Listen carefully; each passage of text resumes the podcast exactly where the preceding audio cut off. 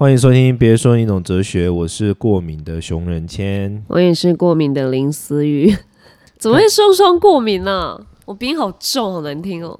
我们就昨天晚上太那个了，哪个要 那个啊，哪个？那个。一起晚睡，各自晚睡，各自啦，各玩各的。我们在这方面也是越来越有默契，即使没有联络，各自睡还是大神的恩典，不同神的恩典。我真的是，我真的是。呃这辈子就是一直都住在很湿冷的地方。我以前住印度的时候，我们住在喜马拉雅山的范畴，我还想到印度哪里湿冷，对，如果喜马拉雅说喜马拉雅山范畴全都是森林。你知道我在那边大概一年没有鼻子是通得过，我就已经把鼻塞变成日常。哦，我就觉得哦，反正我鼻子就好像就这个状态了。对对对，而且因为藏语是一个用鼻音讲，反而听起来就还不错，还很蛮合理的语言，所以我就蛮蛮怡然自得的。然后接下来又到台湾，然后你知道，嗯就上飞机的时候会正常一下，然后下嗯飞机就，而且台湾的台湾的湿度是真的真的重重的很厉害那种、欸。我有一个要好的朋友住美国，然后他每次都说他从因为美他住在美国比较干的干的地方，然后他说他每次从美国回来的时候啊，只要一下飞机，就说飞机才刚开始降落，他可能是对于自己身体比较敏感那种人。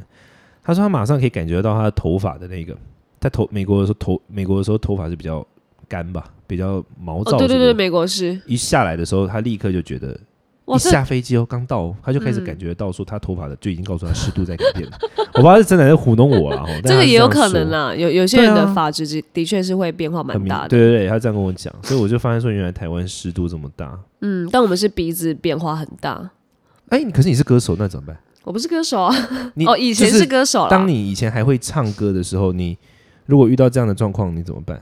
呃，就是我，因为我知道如果天气变化跟晚睡的话，我一定会过敏，我就会避免这件事情。对，所以我是想说，啊、想说哦，今天的行程好像可以晚睡，像今天录 podcast 可以晚哎，睡。不 care 了，不 care 了。我昨天就这样，好了，那零四年我们今天要聊什么？今天这个主题是零四选的，所以来是我选的吗？是你贴给我一个文章，然后我说天哪，这个我蛮可以聊的。有啦，你自己看对话讯息。不好意思，年岁比较大，忘了。对，这是我在决定主题的。你是掌你是主掌舵人，来，请说。对，就是我们要聊的是报喜不报忧。然后是熊仁谦，就是贴给我一个商周的杂志，然后我就看到这个标题，你你你脸上根本想不起来，你知道吗？黑人问号哎、天哪，这是你贴给我的，而且我以为你贴给我是你想聊，没有然后你你也懂我是这种人，我没有，我觉得你等下等下，我没有想等下等下，我第一个我觉得是你是这种人没错，但我个人还好。然后第二跟第三个，我觉得听众会有兴趣。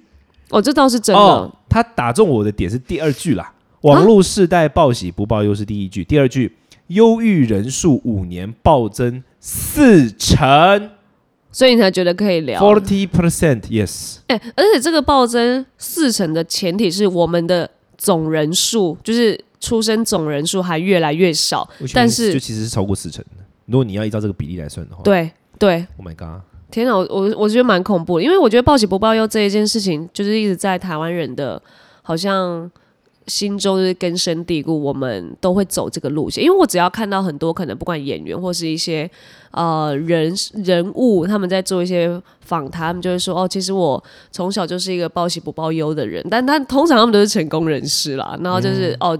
对，就是不会让家人担心，要自己承受，然后到达一个位置，然后就讲听着听着，我也想说，哎、其实我也是，对你说你也是报喜不报忧的人吗？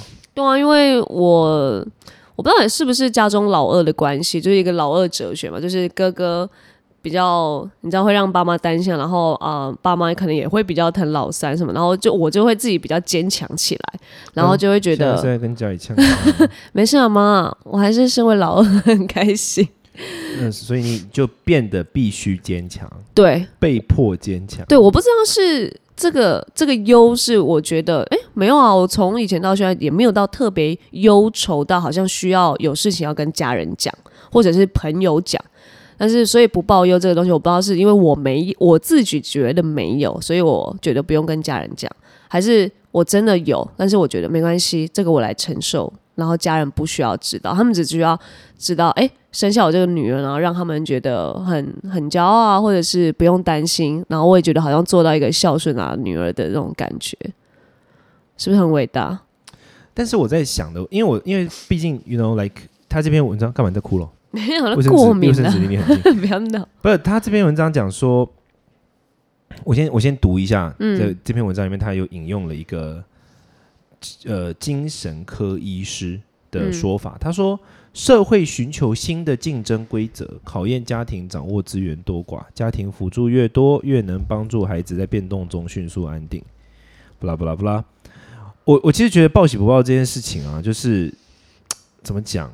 我觉得，因为他其实谈的是跟等于说世代的，you know，like 年轻交替吗？转换吗？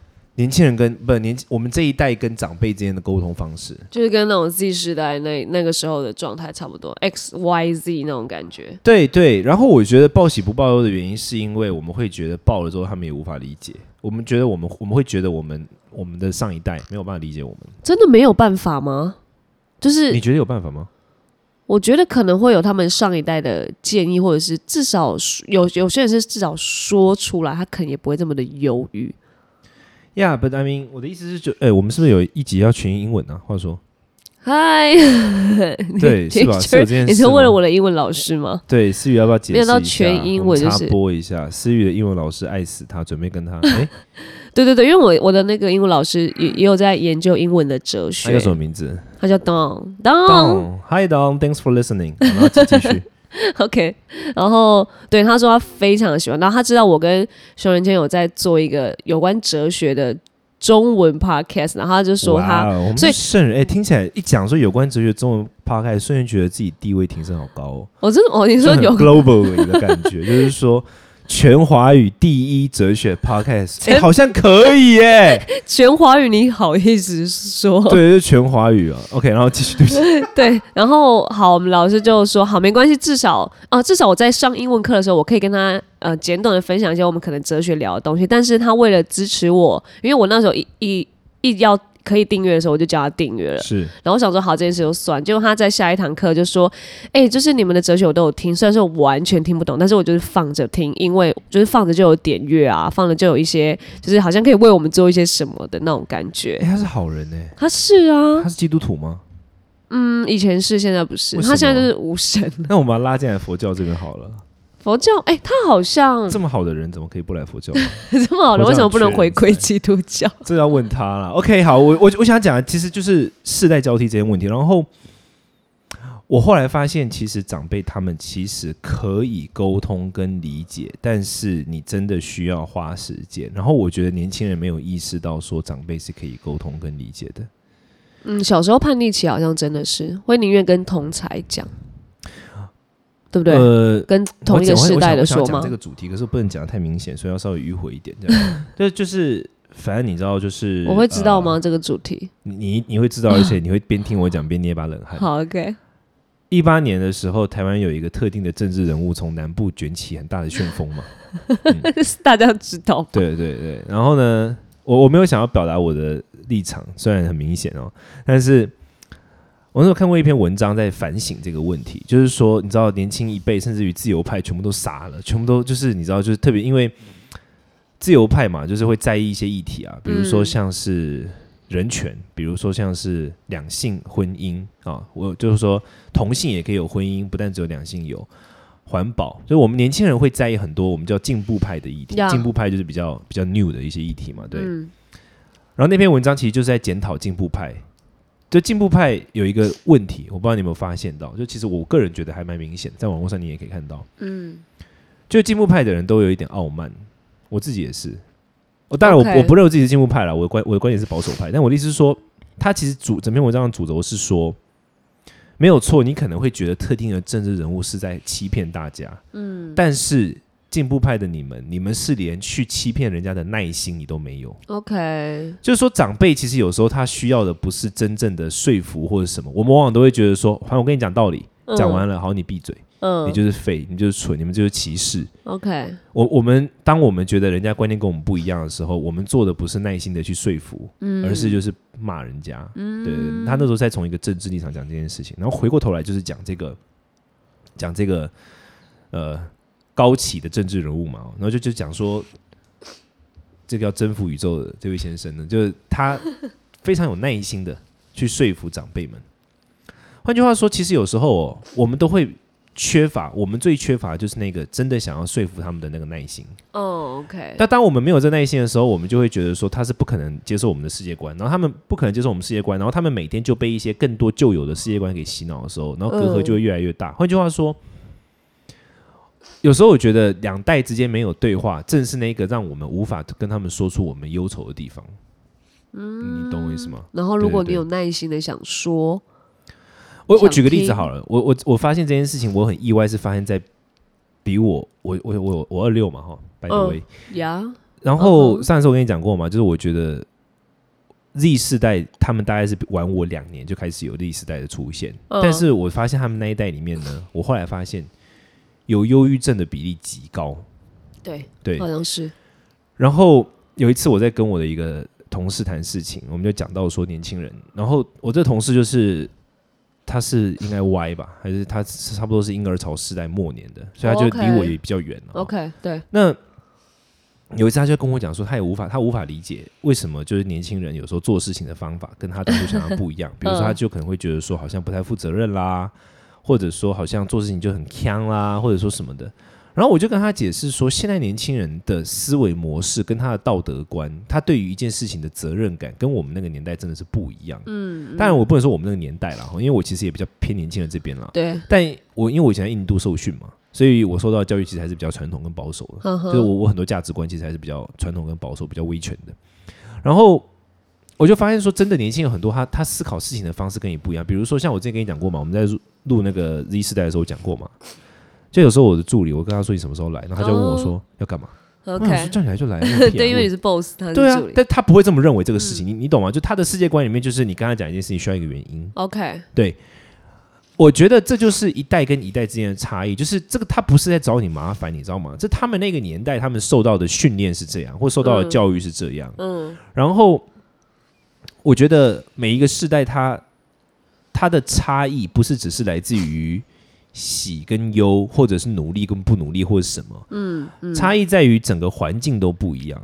我们这一代没有办法，如果没有办法让上一代的人理解我们面对到的困境，嗯，我觉得上一代的人他们就是完全无法理解。我们我现在那时候我记得，我记得我在跟那个我那个同事解释的时候，我就跟他讲说，我觉得他们那一代的人呢，他们人生是有盼头的，就是他人生有有一个希望，有一个前景，因为那时候是刚好台湾整个在发展嘛，对，很多对。工作啊机会，他有成长，他看到成长在发生。嗯哼，但我们这一代几乎不是啊，因为我们这一代看到的没有成长啊，我们看到的就是一个固停定的社会，社会的基本上的形态基本上停滞了。对，对，那你你要跟我说没有啊？你们这代也有特别个案可以怎有么样？啦，当然，这个当然是没有错，但现在嗯讲的是整个社会氛围嘛。OK，就是我们这整代人会因为这样子，然后再加上我们可能从小我们的生活相对来说也没有他们那么困苦，我们是相对优渥的，所以我们没有上一代年轻小年轻的时候那么困苦，所以我们嗯的确在面对问题的时候，我们就这就是人的必然啊，因为当外在的世界没有这么的艰难的时候，我们就会更我们内在世界的感知跟想法就会更多，嗯。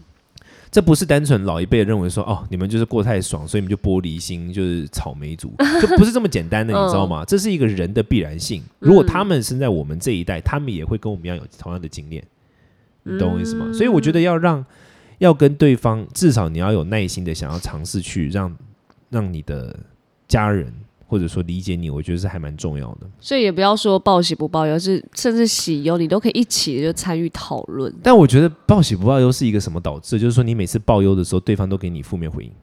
或者是哦，没有这件事就是可以怎样怎样啊。对对对，但是这是来自于他没有办法全面的理解你现在面对到的困境。，OK OK，所以我觉得，相对于讨论说到底是该报什么，我觉得重点是来自于要让对方理解你的全面的困境，那他才有办法对你的忧产生同理嘛。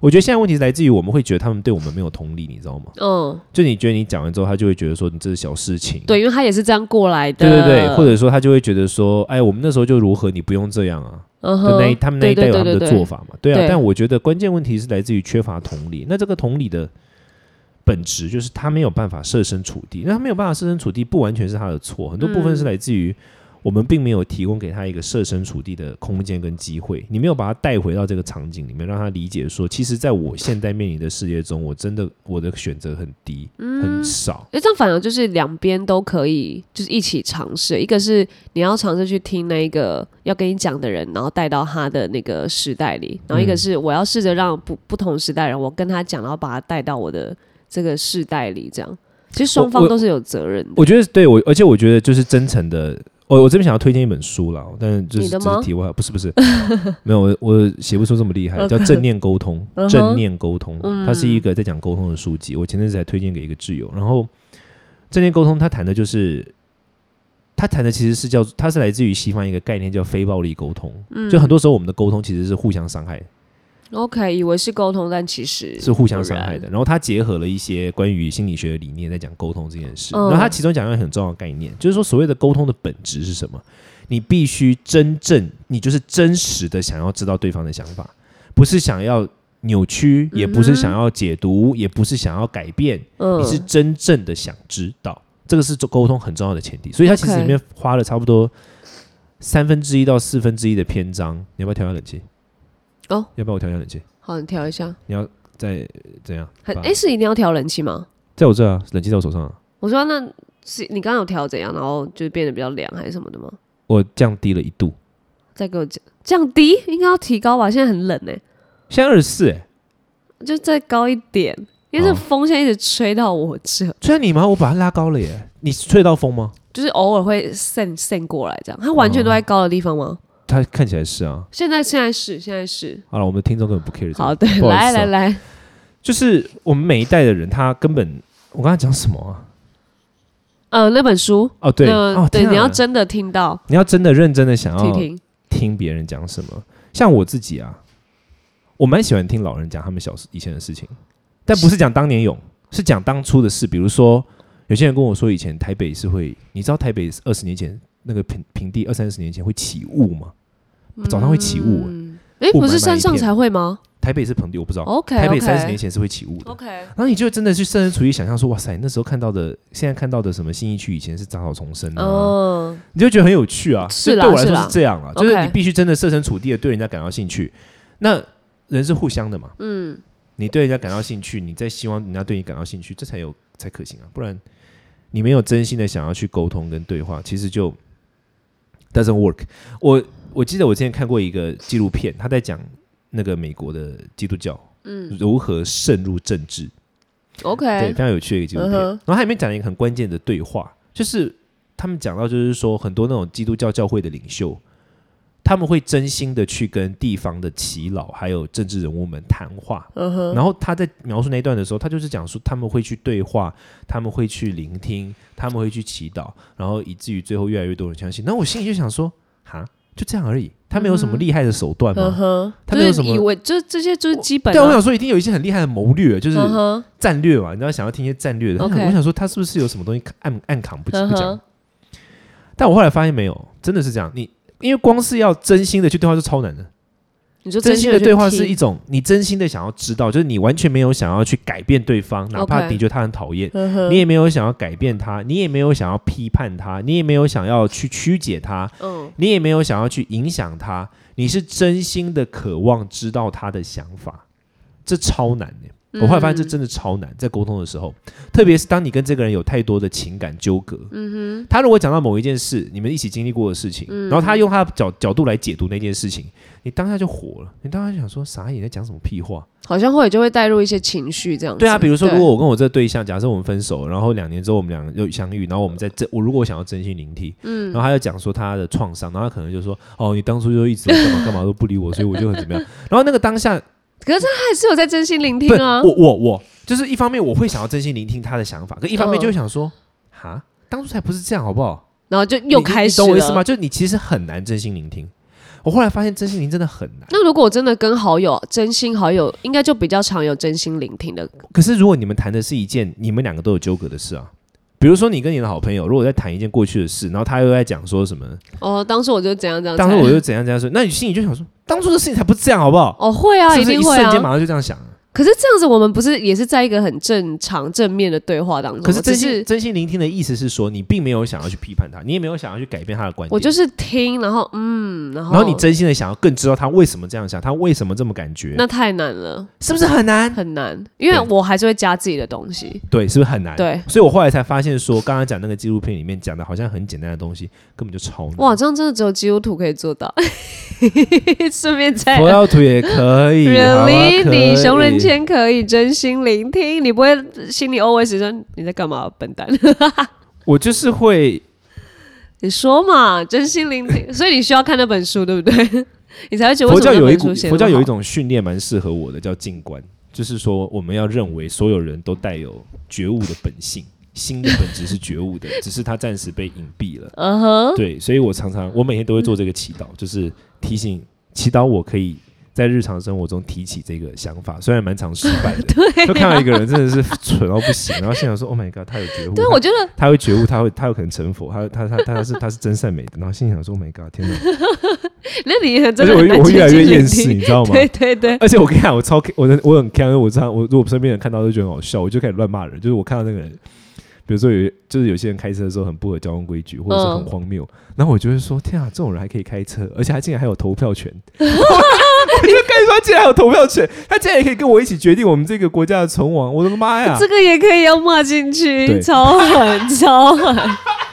对啊，所以当然我我我就是说，我就觉得很难啊，我觉得很难啊。但我的意思是说，如果可以的话我话后来，可是我后来发现这是唯一的解法。我的意思是，，OK，你你很难没有错，但没有别的解法了。只有当你愿意诚心聆听对方，你也才有办法希望对方聆听你啊。真的，因为你看，如果我们跟好友都觉得哦没办法，更何况是我们去跟家人、跟上一代、下一代的人去说，就是呃，只呃分享事情，那真的又更难。对啊，对啊，所以我的意思就是讲，从白话来说，就是我觉得根本的报喜不报忧的问题，并不是来自于喜忧，而是来自于我们要如何让对方设身处地。那要让我们的家人设身处地，你就真的必须真心的告诉他说，像我自己以前不相信你是可以沟通的，可是我后来我尝试跟我的上一辈的人去沟通，我就跟他们说，真的时代状况真的不一样。嗯，你们的那个年代可能遇到问题是这样，那我们这一代遇到问题是这样，那我们没有选择。嗯比如说，我就会跟人家解释说，像呃，像我在佛教圈做做有点像是佛教改革工作，那我就告诉有一些，我觉得我因为我做法就比较标新立异嘛，一般他们会认为，然后有一些老一辈当然就有很多的想法跟意见，嗯。那我就告诉他们说，这真的不是这样的。就你们那个年代，你们呃那个时候佛教有时候可能会受到一些政府的有意无意的支持，然后那时候整体的文化氛围啊、毕竟还是中华文化为主啊等等。然后那时候大家对于这种信心或什么，我说我就说那个时代真的是不一样，你们那年代可以这样。但我们这个年代没有办法，因为第一个现在状况是如何，或什么时候我会我会尝试至少把我的难题说出来。然后我觉得说出难题，有些人可能会想说：天哪！可是如果我说出来，如果我报忧了，结果对方还打枪我，你不是很差吗？对。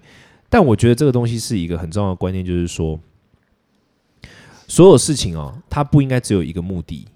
我说出来的一一方面的目的，当然我希望对方可以理解，是理所当然的，因为我沟通的目的就是要对方理解嘛。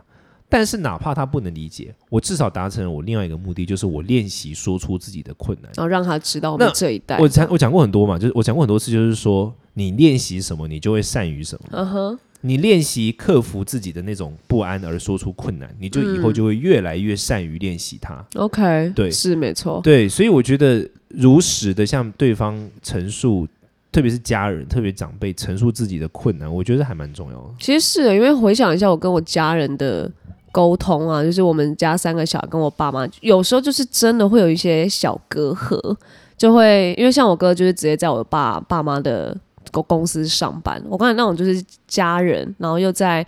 呃，就儿子在那个自己的爸妈公司上班那种感觉会，那沟通跟那公事跟生活已经都混在一起，然后你又是上下一辈，就上下世代那种就是交替的时候，你就会更觉得我每次都要回家去处理说，好来，我们没关系，我们现在遇到什么问题，那种和平主义者又出现。你看你们现在遇到什么问题？好好，我先听完哥哥这样说，好，我先听完爸爸妈妈这样说，好，那我总结，我觉得呢，你们其实就是怎样怎样，就还要帮他们解决这件事情。可是其实主要我觉得还是要。我我自己跟我爸妈也是啊，因为有时候他们会说，呃，没有啊，我就是应该可以，呃，就是把学业念完啊，或者是我就是应该，呃，可以在台北怎么样怎么样，然后。呃，我花一点时间可能去看书或做别的事情，会更充实自己。可是我就会觉得，没有爸妈，我现在的状态已经是怎样怎样了，已经不是你们想象中，好像我好像很多时间可以用，或者是我我还有更多事情要做，不是你们的事情我要放第一，呃，你们叫我做的事情我要放第一位，就不是这个样子。可是有时候我就会觉得，好，没关系，你们真的不懂，我就会不会想要去沟通了，这样子，我觉得没关系，你们讲你们的，我我做我的，这样。好了，那个。阿姨跟叔叔林思雨真的是非常忙，他忙到我们每次要约 podcast 都可能要预约了一个礼拜，真的，不然各种约不到。对啊，反正我的意思就是说，我真的觉得沟通很重要。然后沟通很重要的点是来自于我们要真心的想要让对方理解。那可能有些人会想说：“天啊，好烦哦，真的要这么做吗？”那但是我的我的意思就是说，这大家就是忧郁症啊。因为当你真的发现说。这没有别的解法，嗯，真的没有别的解法，就是只有这个解法，就是你必须诚心的沟通，而且练习说出自己的困境，嗯，那当你开始练习说出自己的困境，其实说得出来的东西，你就会发现它没有你想象中的这么可怕。对，而且有时候你说着说着。如果呃说一次然后没有解，说一次没有解，再说第三次有解的就发现其实对啊对啊，所以我可以说出来绝对是比什么都还要有效的，所以说出来是很重要。这其实我觉得跟教育有关了，就是我们小时候好像不太会被教育说要说出自己的想法。对，就是举手发问这件事情啊，就会让人家觉同班同学觉得嗯你干嘛你好奇怪哦。我以前这我觉得这我很得意，我以前在那个印度读书，就是问题很多。因为我们我们因为我们小时候一开始就要学辩论啊，然后老师就是会叫你问问题啊，老师就会说来这一题你你没有你有你有没有问题？我记得以前老师都会讲，他就是说，如果一个老师讲课讲完课台下的学生都没有问题的话，那就只有两种可能，一种是他们就全都懂了，嗯，一种是他们的完全不懂。OK，然后我觉得这是真的。然后我们老师一开始都会问嘛，都会问说来对这件事有没有问题？然后当我们说没有，他就开始换他换他问你问题了。比如说，比如说如果你对这件事。你没有问题，代表说你我全然理解吧？嗯，那他就会指出说，可是我刚刚讲的是什么？然后这什么？这两个之间没有矛盾吗？你怎么看？嗯哼，他就会一直要你说话，对他要你讲话。OK，我们以前受我以前读书的时候受到的教育就是一个要你讲话的教育，嗯，而且是，哎，这教育其实挺好，就是说像我们以前，因为你在佛教圈，他还是会有一些地位尊卑嘛，嗯，可是来到辩论场里面是没有地位准备，就你是就算是大师或什么，你在那边说不出话，大家还是就无视你。OK，对，所以我觉得就是说鼓励。如果说你自己作为家长或什么鼓励自己的孩子说出自己的想法，这会是对他来说，他未来长大之后最重要的一个馈赠。我觉得远比你留什么遗产或什么钱给他，是真的，因为这个能力很重要。你看多，如果我们小时候有被受到这种教育训练，长大之后就好像是，如果爸妈我们回每次回家，爸妈说来，今天在学校有没有发生什么事？没事啊，就这样啊，就今天就这样过。然后爸妈说，哦，好。可如果爸妈可以，会不会可以多问说，真的吗？这没什么事啊。你跟同学啊，跟老师今天上课有听到什么，可以跟爸爸妈妈分享一下，会不会就这样我觉我真的觉得需要哪，就是哪怕十分钟的对话，就是说，哎，你跟那个谁谁谁怎么样了？哎，那他怎么样？他那个东西有没有带来电影玩什么？嗯，而且但我发现以前是小时候很爱讲，那长大就哦没有啊，妈妈今天没事。可是我觉得是来自于某个过程中，他们没有在听哦，或者说他们听不懂。